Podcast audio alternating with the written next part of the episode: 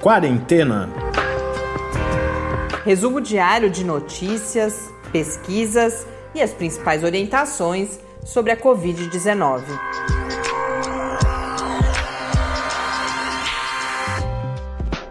Quarentena, dia 173.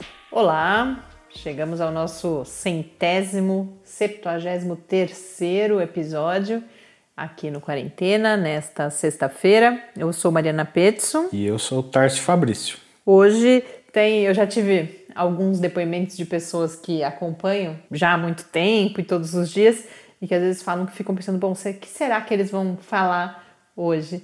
E hoje acho que estava fácil de adivinhar, dentre outras pautas, a gente começa falando da publicação de resultados das fases 1 e 2 da chamada, conhecida como vacina russa, a Sputnik 5. Isso ganhou bastante visibilidade hoje de uma forma que eu acho equivocada, inclusive, já comento por quê. Falamos, aproveitamos para falar alguns outros aspectos sobre vacinas.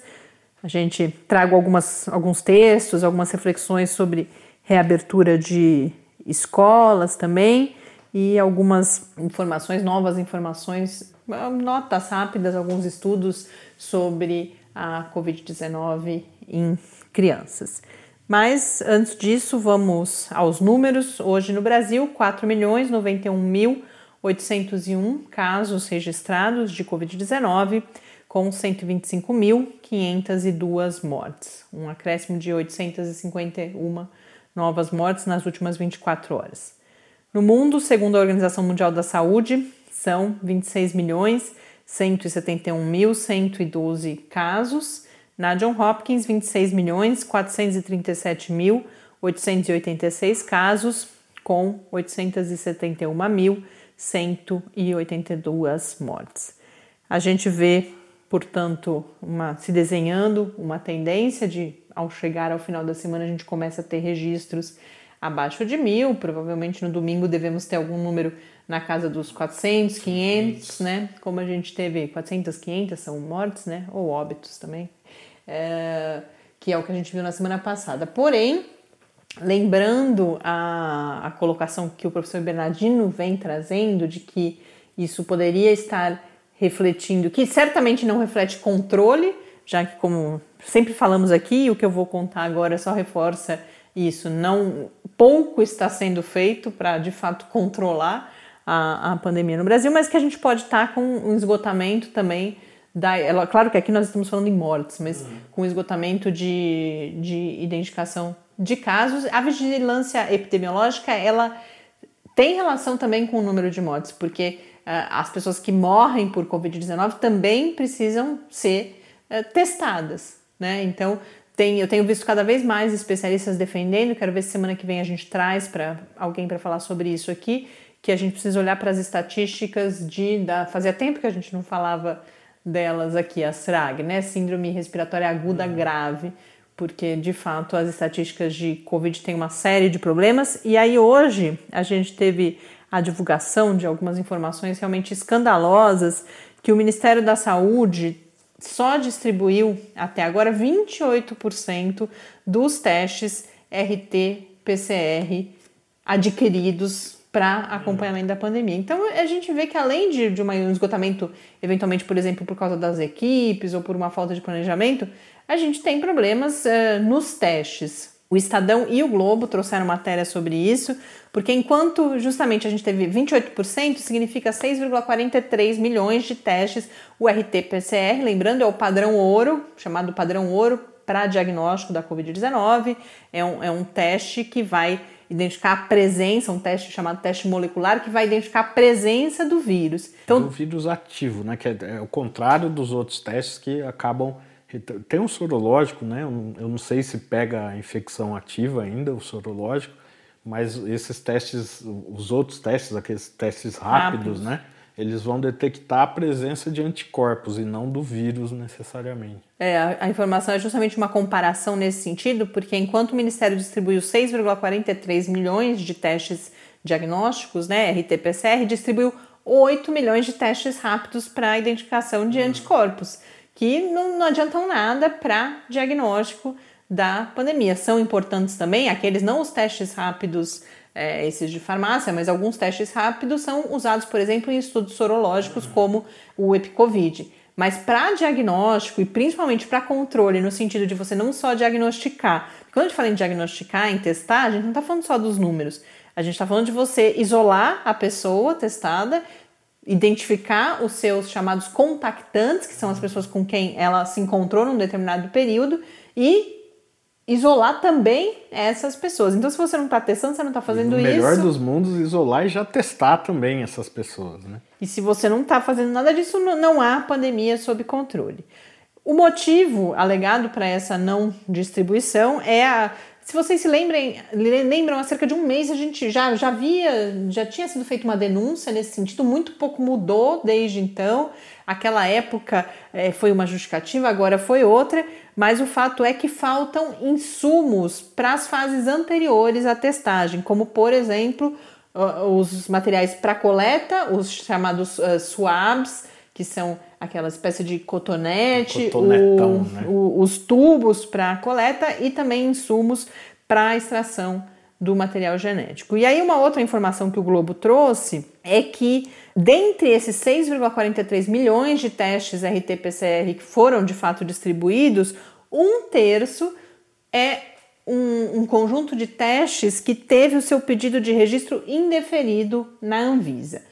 Agora, um pouco de calma, porque um, não há exatamente uma. não há um detalhamento da explicação para esse indeferimento, mas pelo que eu pude entender, é uma questão, não é assim, ah, porque ele não, não é bom, porque ele não detecta, é uma outra questão operacional, mas isso não diminui porque que justamente o teste que foi indeferido. Então, enfim, em resumo, o que a gente vê é uma situação uh, dramática, escandalosa, como eu coloquei inicialmente, e isso demonstra que reforça, uh, primeiro que não há controle, mas isso a gente já sabia, mas além disso, que talvez o que a gente tenha nessa queda dos números é mais uma subnotificação do que de fato uma estabilização e muito menos uma queda sustentada da pandemia aqui no Brasil. Vamos agora então falar das vacinas. Hoje, vários de vocês, quem ao menos costuma entrar na internet, redes sociais, se informar logo, logo cedo, deve ter tido contato com a notícia sobre a publicação de resultados da vacina russa. Agora, o que me chocou aqui no Brasil foi que a grande maioria, ao menos das manchetes, falou em a ah, vacina russa produz imunidade sem efeitos colaterais. Primeiro, produção de imunidade por si só já é um equívoco bem grande, porque o que ela produziu foi uma resposta imune, foi a produção de anticorpos e de células T. Além disso, isso em essas manchetes induzem ao erro porque a gente teve toda a polêmica sobre a vacina russa, que já tinha ido ser registrada, e ah, mas ainda não tem os estudos publicados. A hora que você põe só essa manchete, ao menos a minha leitura hoje cedo foi: bom, publicaram fase 3, uhum. tá tudo certo, vamos começar a vacinar. E não, são resultados de fases 1 e 2. Ou seja, o que nós temos é uma vacina exatamente no mesmo lugar ou num lugar muito parecido que as outras vacinas que estão nesse momento em estudos de eficácia, ou seja, em estudos de fase 3. Portanto, não é nenhuma novidade, quer dizer, é, a novidade é a transparência, é a Rússia ter publicado uma cobrança que já tinha sido feita antes, mas são, repito, resultados de fases 1 e 2 não há uma produção, a gente não sabe ainda de nenhuma vacina que produza de fato imunidade, e sim a que há uma resposta imune. E por fim, essa questão dos efeitos colaterais, sem efeitos colaterais, não é verdade também. Ela tem efeitos colaterais não graves, que é a mesma situação que a gente viu na maior parte das outras vacinas que já passaram pelas fases 1 e 2. Então, há relato, primeiro, fase 1 e 2 com quantas pessoas? 76 pessoas, só por aí a gente vê a diferença, né, da fase 3 e que efeitos colaterais são esses que foram reportados? Dor no local da aplicação, hipertermia, que nada mais é do que é, algo como febre, e dor de cabeça, esses efeitos todos uh, numa escala moderada. Então, e que também... já apareciam nas outras, sim, né? Sim, algumas até com, com né? mais, com dor muscular, mas não é sem efeitos colaterais também. Então, eu fiz questão da gente, teria que comentar isso aqui de qualquer forma, é uma boa notícia. E num dos textos que eu vi, uma especialista aqui do Brasil ainda cobra a publicação dos dados da fase in vitro e pré-clínica em animais, porque isso tá, continua sem publicação. E na ciência, para que esses dados possam ser verificados, você precisa da publicação. De qualquer forma, são boas notícias de fase 1 e 2. A minha crítica hoje aqui é principalmente a forma como isso foi noticiado aqui no Brasil. E por que, que eu estou falando do Brasil? Porque logo que eu vi de manhã, eu fui investigar em outros países. E aí eu vi, é claro que não em todos, não, não foi uma pesquisa exaustiva que eu fiz, mas eu vi mais cuidado nas manchetes, no sentido de, olha, gera produção de anticorpos, gera resposta imune. A gente teve aqui no Brasil alguns casos de gera resposta imune também, mas muitos textos falando em gera imunidade e, como eu disse, isso não é a realidade. Aproveitando que estamos falando de vacina, só uma nota rápida sobre uma que é muito pouco falada, que é a vacina cubana, que se chama Soberana. Soberana. É, a gente ver quanto de cultura a gente fala isso e nessas horas a gente concretiza de cultura, de história, uhum. há na produção científica, porque a gente tem uma chamando, a Rússia chamando Sputnik 5, uhum. e o anúncio claramente num contexto de tensão política com os Estados Unidos, de corrida pela produção da vacina, e tudo isso nos remetendo à corrida espacial, e a vacina cubana se autodenominando Soberana 01.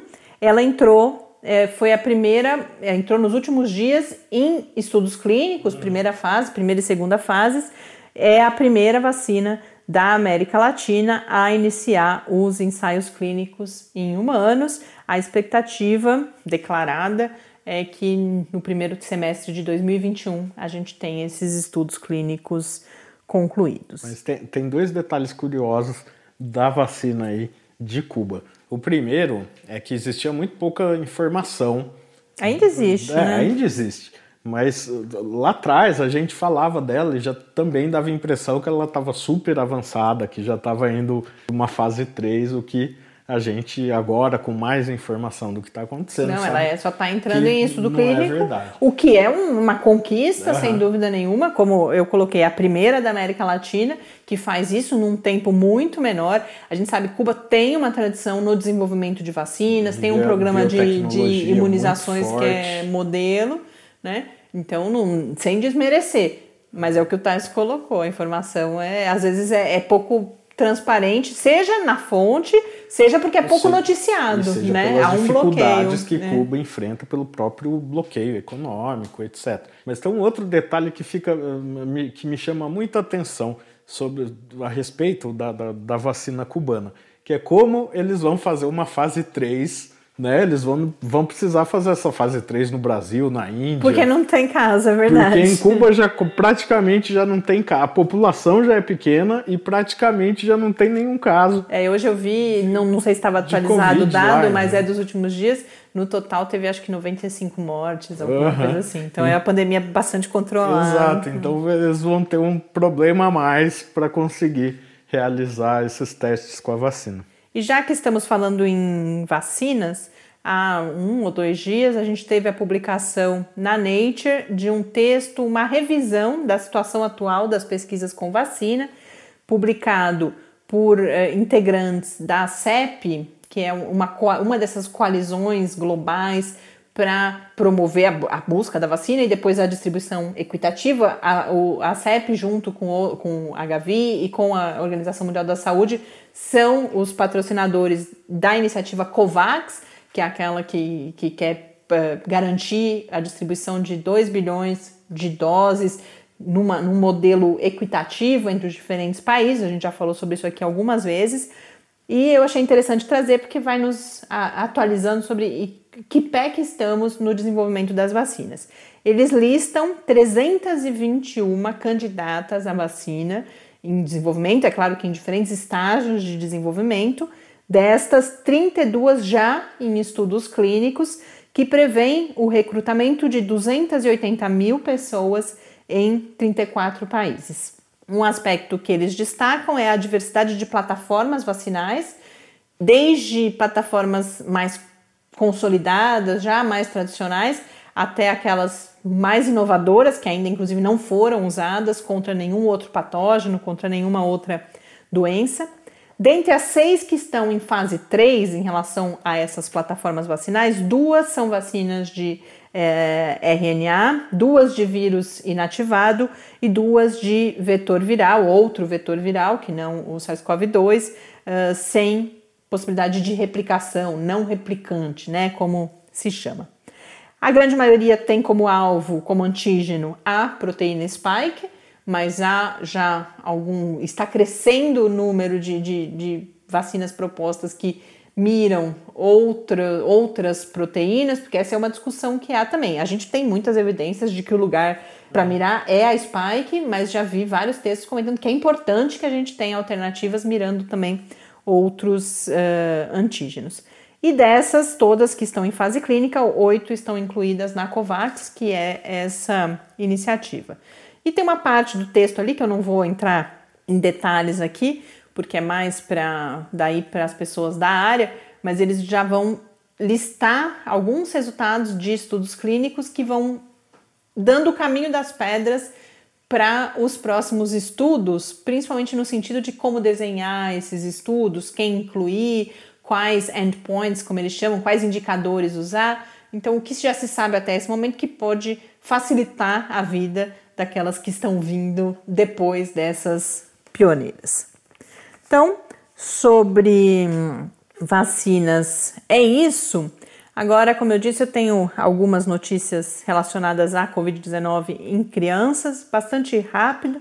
Um estudo divulgado, um estudo realizado no Reino Unido, sugere que diarreia e vômito são sintomas bastante comuns na manifestação da Covid-19 em crianças, nas crianças sintomáticas, claro, a gente sabe que tem muita criança assintomática, mais comuns até do que a tosse. Então, essa é uma diferença do quadro em crianças em relação ao quadro em adultos, e eles publicam esse estudo enfatizando bastante uma situação no Reino Unido que pede, portanto, a inclusão desses sintomas gastrointestinais na lista de sintomas num sentido de, de, facilitar o diagnóstico e, portanto, o tratamento, o isolamento, tudo isso. Eles testaram 990 crianças, destas 68 com resultado positivo, e dentre essas 68, 31%, na verdade não é, eu falei testaram, mas não é isso não, é um estudo observacional retrospectivo. Eles olharam para dados de um aplicativo onde as crianças já tinham reportado esses uh, sintomas. E aí 31% com febre, 18% com dor de cabeça e 19% com esses sintomas gastrointestinais, portanto, mais do que a tosse. Então, esse é um sintoma para ficar atento. A gente já tinha falado aqui várias vezes quando a gente falava da síndrome multissistêmica, como orientação aos pais, que qualquer febre de causa desconhecida, quer dizer, qualquer febre já é importante buscar o, o pediatra, né, o médico da criança e que mais ainda nesses tempos de Covid-19, porque é importante diagnosticar até para fazer o segmento adequado. E agora, então, portanto, também esses sintomas gastrointestinais, importante ficar uh, alerta.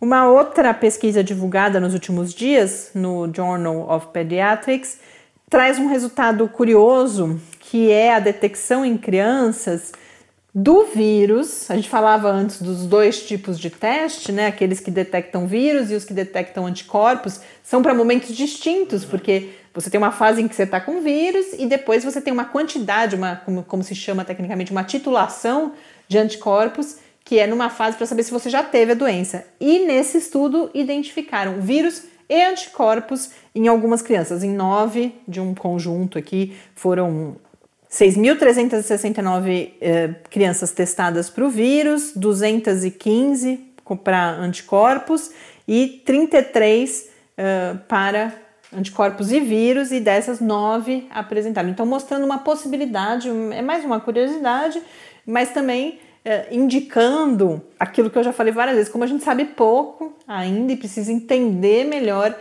a manifestação da doença como um todo e, particularmente, o que acontece com as crianças que têm características tão peculiares na, na comparação com os adultos. Só, só, uma dúvida: essas nove elas apresentaram sintomas, é isso? Elas foram testadas e positivadas para vírus e para anticorpos e eram crianças sintomáticas. Uma, um outro resultado importante, que aí eu ligo com uma outra pesquisa, é que eles mostraram um tempo. Porque o que, que essa pesquisa estava olhando, na verdade? Esse foi quase que um efeito colateral. Ela estava investigando o tempo para eliminação do vírus e para produção de anticorpos. Queria entender como que isso se dava nas crianças. E aí detectou nessas nove crianças, é claro que é um número baixo, mas mostra essa possibilidade. Mas além disso, eles identificaram um tempo relativamente longo, justamente para a eliminação do vírus, com a ressalva de que, aí depois eu ligo com outro estudo, a gente não sabe se a presença do vírus significa infectividade. Não, não, não, não é isso que estamos querendo dizer. Não se sabe, mas é um alerta de que é preciso ficar atento. E particularmente entre as crianças de 6 a 15 anos, então as crianças mais novas, esse tempo foi um pouco mais longo, algo agora a ser investigado. E aí, por que eu quis destacar isso? Porque um outro estudo publicado, um estudo italiano dessa vez, no British Medical Journal, mostrou, num estudo com 4.538 pessoas, uma média de 30, e agora adultos a gente está falando, uma média de 30 dias para eliminação do vírus do organismo. Então, isso chama atenção para a necessidade de mais pesquisas para detectar se há infectividade por todo esse período. Quão infeccioso é esse paciente no seu tempo de recuperação, porque isso pode mudar um pouco as estratégias de contenção da doença. E eu quis falar de crianças, trouxe esse conjunto de estudos aqui, porque a gente continua tendo, claro, muita discussão sobre a retomada das atividades escolares. Aqui no estado de São Paulo, a gente tem previsão de volta no início da semana que vem, não das atividades curriculares, não de forma obrigatória, não em todos os municípios, mas possivelmente teremos várias escolas, várias crianças voltando às atividades. Então a discussão é grande. Estou dando o exemplo de São Paulo, que é o que foi mais destacado essa semana, mas no Brasil inteiro a gente sabe que, que essa polêmica, não só a polêmica, mas a necessidade de tomada de decisão está posta. E hoje eu trago, coincidentemente, dois periódicos importantes, a Science e uh, o British Medical Journal, também publicaram editoriais alertando para a situação dos Estados Unidos, que em grande medida tem pontos em comum conosco, o principal deles, a transmissão comunitária não estar controlada, alertando para os riscos, um deles, o da Science, da reabertura de escolas, e o do British Medical Journal, da retomada das atividades escolares. Então, na Science, o que a gente tem são dois autores da área médica da Pensilvânia alertando que assim, o vírus não se espalha. Quais são as condições para que a gente tenha um controle da transmissão na retomada das atividades escolares.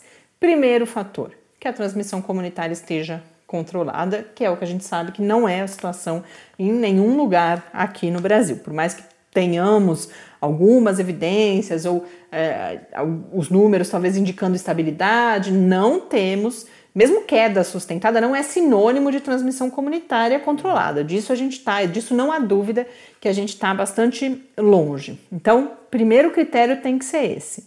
Se houver uma transmissão comunitária controlada, é preciso garantir o distanciamento físico, garantir boas condições de ventilação e garantir o uso de máscara. O editorial ele segue de falando então de estratégias de mitigação, que ele agrupa em três conjuntos relacionados a esse cenário que eu trouxe aqui antes. Então, primeira, primeiro objetivo que a gente deve ter: minimizar a importação dos casos para dentro da escola. Como que a gente faz isso? Em que situação que é mínima a chance de transporte de casos para dentro da escola? Quando a transmissão comunitária está controlado. Então a gente volta para esse cenário. Em estando controlada, o que, que a gente tem que olhar para evitar que esses casos que ainda porventura existam, porque é isso, a gente não está falando de risco zero, a gente não está falando de, de número zero de casos. É preciso o rastreamento, outro alerta que eles fazem, na verdade, é que o rastreamento de. Porque muitas vezes se responde a isso, fala, não, mas a gente rastreia sintoma, a gente mede temperatura, e isso a gente sabe que principalmente em crianças, a porcentagem de crianças assintomáticas é muito alta. Então, no outro texto, que é o do British Medical Journal, que eles estão falando da reabertura das universidades, eles vão dizer da necessidade da testagem. Você tem que ter, já tem alguns protocolos sendo testados, sendo estabelecidos, de testagem até de três em três dias. Aí sim, com testes menos sensíveis até do que o RT-PCR, mas pela repetição você vai diminuindo a porcentagem de falsos negativos, por exemplo, né? Então não adianta medir sintoma, não resolve. Quando os casos, já pensando que alguns casos vão sim chegar até dentro de algumas escolas, o que, que você faz para evitar a transmissão. Aí são aquelas medidas que a gente está cansado de saber: distanciamento físico, higienização de superfícies, condições de ventilação, lavagem das mãos, uso das máscaras, a ocupação reduzida das salas de aula e evitar algumas atividades que sabidamente produzem mais aerosóis ou gotículas responsáveis pela transmissão. Dentre elas, cantar e atividade esportiva. E a retomada da, das atividades não curriculares aqui no estado de São Paulo, uma das atividades não curriculares possíveis é a, a prática esportiva. E por fim, o terceira, a terceira recomendação é você manter grupos populacionais bastante separados. O que, que significa isso? É você ter uma turma num horário, outra turma no outro horário, não, não deixar que elas se cruzem na entrada e na saída, no horário do recreio. As bolhas, né? É uma lógica É, exato. Para você, se, se você detectar um caso naquela população, você só precisa interromper as atividades daquela população e não da escola inteira, por exemplo, porque você não promoveu o contato entre essas crianças e aquela da outra turma. Mas o mais importante que eu achei uh, dessa, desse texto é a frase final, a frase com a qual ele conclui esse editorial, com a qual eles concluem, são, uma, são é mais de um autor, que é, em tradução minha, se as comunidades priorizarem a supressão do espalhamento do vírus em outros contextos, aí as crianças podem ir à escola. Por que, que eu estou destacando isso? Eu, em redes sociais, acompanhei essa semana, não só em redes sociais, a gente tem notícias de uma que a pressão política vem um pouco daí também, de falar, bom, mas se as crianças estão indo ao shopping center, por que, que elas não podem retornar as atividades escolares. A Ou... verdade é que elas não deveriam estar indo. Exato, talvez se elas não é estivessem é essa, indo. Exatamente. O que essa frase diz é justamente isso. Talvez se elas não estivessem indo ao shopping, elas, e adultos e crianças, daí, se não estivessem indo ao shopping center, se não estivessem, aí foi algo que eu vi em rede social, se não estivessem brincando, não só em rede social, agora estou pensando que aqui no condomínio a gente vê às vezes também, brincando nos parquinhos, sem os cuidados devidos, a gente tivesse uma situação mais favorável que permitisse a retomada das atividades escolares. E aí o outro texto, como eu disse, que é do, do British Medical Journal, que vai falar que reabrir universidades é uma coisa de alto risco e não é que eles não estão falando nem para o futuro. Nesse caso, lá nos Estados Unidos, eles estão olhando para o que aconteceu no último mês, em que um terço das universidades reabriram e como eles constroem esse texto, eles falam isso, essa foi uma decisão arriscada e que agora já podemos dizer que demonstrou ser um desastre, porque várias universidades precisaram fechar novamente a estimativa é de cerca de 26 mil casos é, de, em estudantes. Então, não é nem que a gente está falando de casos ligados às infecções nas universidades, porque não, não estamos falando de segundos contatos. São estudantes ou outros membros da comunidade universitária infectados nesse menos de um mês aí, os dados são até 23 de agosto, se eu não me engano, cerca de 26 mil pessoas é, infectadas. Uma, uma outra consideração que eles trazem é que quando essa decisão foi tomada lá atrás de reabrir, pensava-se muito, que é o que se diz para as crianças também, não, mas é uma população que se adoecer eh, não vai ter os casos agravados, mas estão detectando, por exemplo, vários casos da chamada Covid pós-aguda, aquela Covid prolongada que a gente já falou aqui algumas vezes nesses jovens, além do risco de contaminação das pessoas mais vulneráveis, com fatores de risco, tanto da própria comunidade universitária quanto o transporte do vírus da, dessas comunidades para familiares, por exemplo. E aí eles vão fazer, são pesquisadores do, do, do, Reino Unido e que vão falar, bom, o que, que o Reino Unido, que agora está prestes a retomar suas atividades universitárias, o que, que ele pode aprender dessa experiência dos Estados Unidos? Primeira lição, sim, a mesma que eu destaquei antes, que é a transmissão comunitária precisa estar controlada antes de se pensar em reabertura. A realização, a, a, o quão apropriado é você tornar obrigatória a quarentena para chegar na chegada dos estudantes à universidade, porque a gente sabe que as universidades em relação às escolas, elas têm essa particularidade que muitos estudantes vêm da casa dos seus pais, por exemplo, em outras cidades.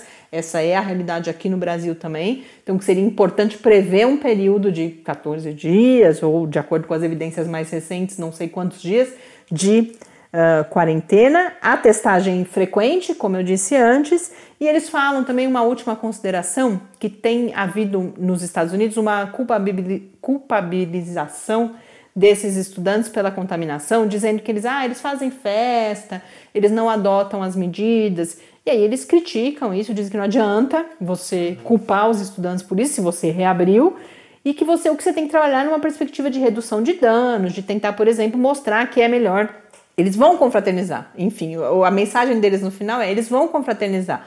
Então, que confraternizem ao ar livre, de máscara e outras medidas nesse sentido. Essas são, então. E só, só complementando essa questão da reabertura do, das escolas e universidades, é, a França hoje teve 22 escolas interditadas por casos de Covid a Inglaterra vai começar, começou as aulas, né? Vai começar no, no, no, começo da semana que vem já, vai retomar as atividades das escolas e Espanha também. E na Espanha tem um número de casos que já começam a falar que vai ser o primeiro país que vai ter a famosa segunda onda aí que tanto se falou, e mesmo assim vão arriscar em abrir as escolas. Com isso, então, a gente encerra mais uma semana e esse episódio do Quarentena. Um bom final de semana para todo mundo. Um grande abraço e até amanhã. Até amanhã. Fique em casa. Quarentena é uma realização do Laboratório Aberto de Interatividade para a Disseminação do Conhecimento Científico e Tecnológico da Universidade Federal de São Carlos, o LAB da UFSCar, do Centro de Desenvolvimento de Materiais Funcionais, CDMF, e do Centro de Inovação em Novas Energias, o CINE. Pauta, produção e apresentação: Mariana Pezzo e Tárcio Fabrício. Arte e design de Henrique Mateus. Desenvolvimento web: Eduardo Martins. Edição de áudio: Lucas Stefanuto. Apoio Fundação de Amparo à Pesquisa do Estado de São Paulo.